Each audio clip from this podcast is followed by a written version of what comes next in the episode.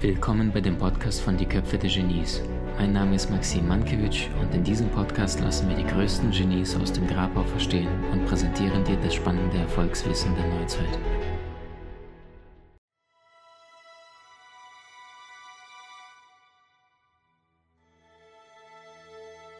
Und ich würde gerne mit einer Geschichte starten. Wie viele von euch haben äh, iPhone oder ein, ein, ein Gerät von Apple?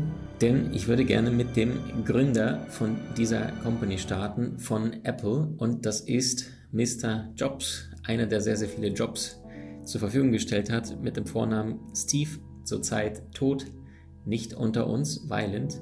Und äh, die Geschichte von ihm war, dass er im Alter von 20 damals in der Garage von Apple sein Unternehmen entsprechend gegründet hat.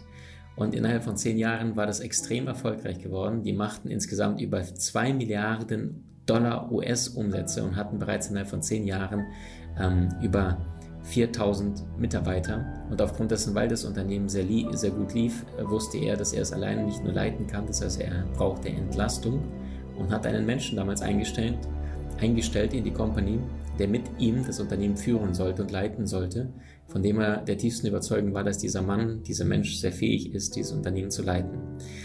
Und ähm, nach ein, zwei, drei Jahren ungefähr gab es eine große Auseinandersetzung zwischen Steve Jobs, dem Gründer, und dem Menschen, den er dazugeholt hatte.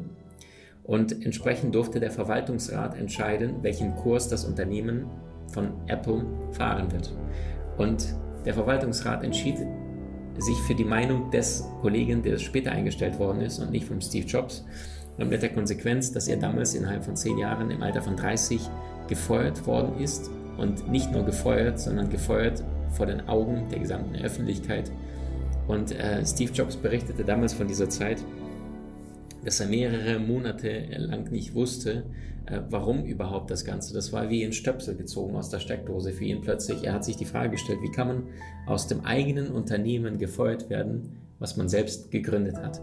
Und in diesem unglücklichen, mitleiderfüllten Zustand hat er sich irgendwann allerdings auch nach mehreren Monaten ähm, festgestellt, dass er immer noch äh, Freude hatte an dem, was er tat. Und äh, so gründete er als nächstes äh, zwei weitere Unternehmen. Und das war das Unternehmen Next und Pixar. Pixar kennst du heute von Hollywood-Zeichentrickfilmen. Gemeinsam arbeiten Pixar-Studios mit Walt Disney heutzutage und kreieren sehr, sehr schöne Cartoons für die Kids, für die jungen Menschen da draußen.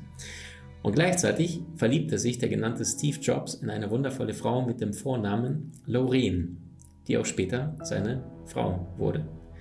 Und später, als er diese bekannte, äh, ich glaube, Stanford-Rede hielt, sagte er, du kannst die Punkte deines einzelnen, deines gesamten Lebens erst im Nachhinein verbinden.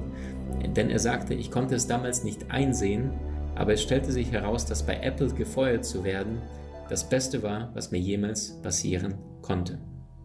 Und diese berühmte Rede, wenn du bei, bei YouTube diese noch nicht gesehen hast, Connecting the Dots, also die Punkte hinterher verbinden.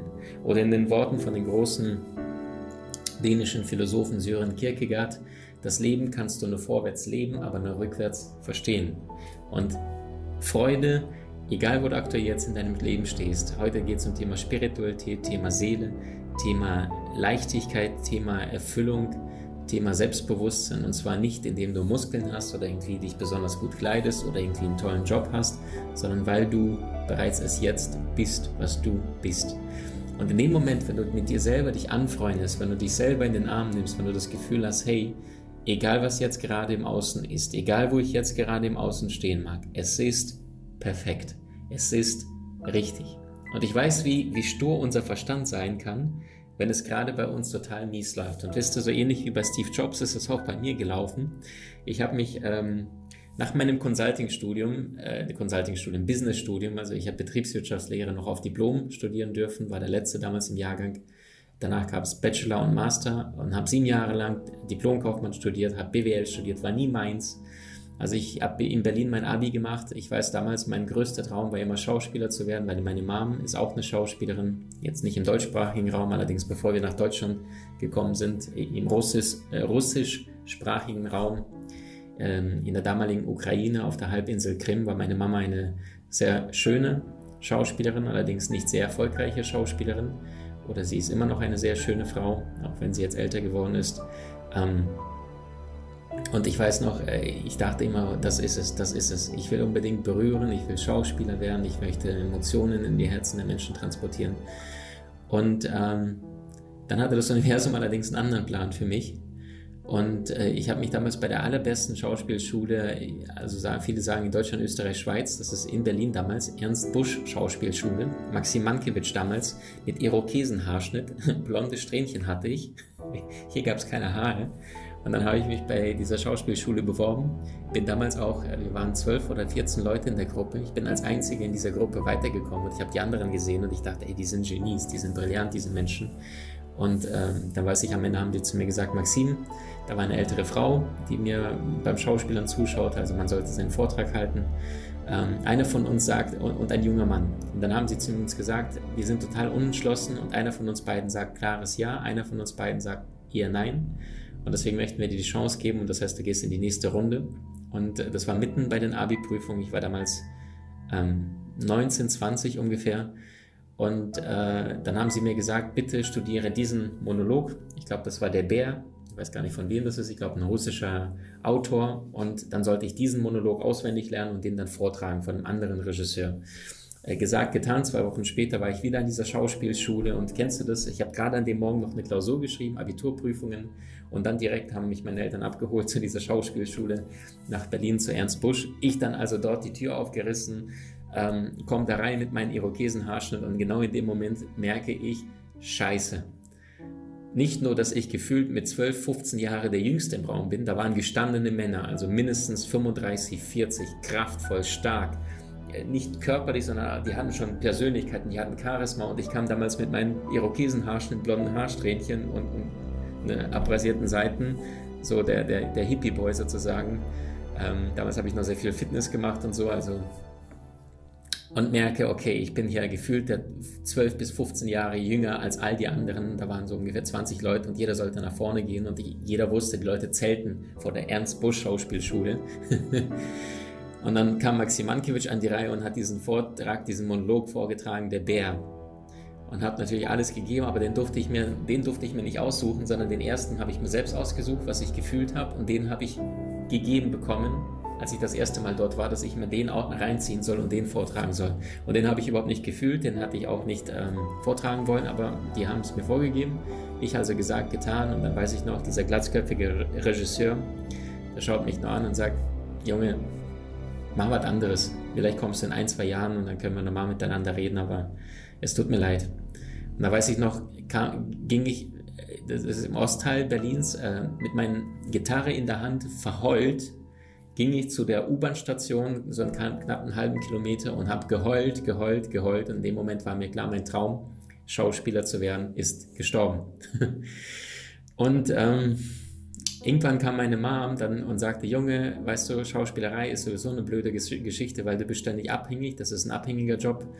Und ähm, sie hat das selbst erlebt, jedes Mal, wenn im Theater dann ein neuer Regisseur kam, dann hat er immer wieder seine Lieblinge gehabt und der Star, der vorher ein Star war im Theater, wo meine Mom gespielt hat, der war plötzlich auf dem Abstellgleis.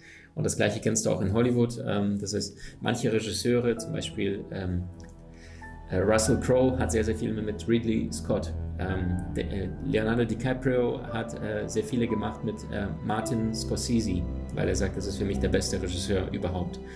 Ähm, Robert De Niro hat auch sehr viele Filme mit Martin Scorsese gemeinsam gemacht. So, ähm, und dann sagt sie, macht mal was Vernünftiges. Und da weiß ich, da habe ich damals meine Bewerbung abgeschickt, also komplett, damals 20 Jahre jung, Traum gerade so eben gestorben. Die haben mich abgelehnt. Eigentlich Blödsinn, ne? es ist ja eine Schauspielschule von wahrscheinlich äh, 600, 800, Deutschland, Österreich, Schweiz gibt es natürlich auch privat, aber ich wollte unbedingt an die Beste, das war mein Anspruch damals, entweder die oder gar nichts. Ja, Tod oder Gladiolen, sagte Louis van Hall.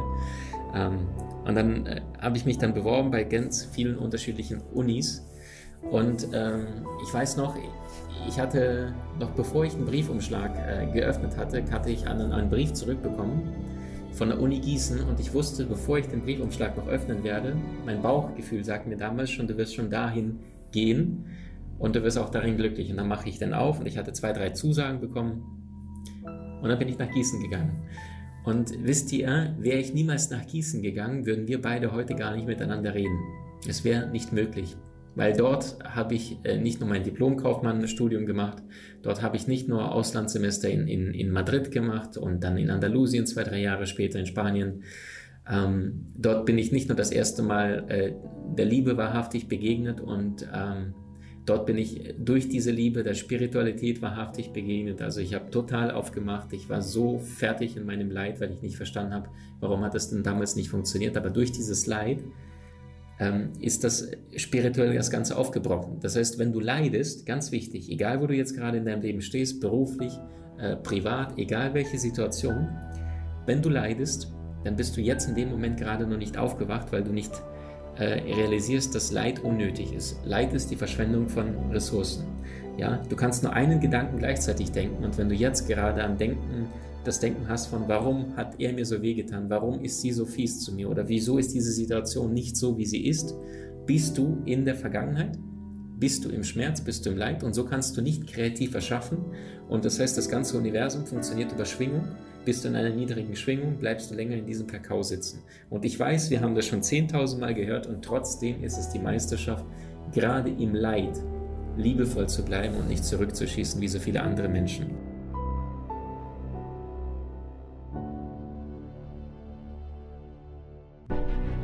Wie hat dir die neueste Folge gefallen? Hinterlasse uns gerne einen Kommentar oder profitiere von entspannenden Videokursen aus unserer Online-Akademie unter köpfe-der-genies.com.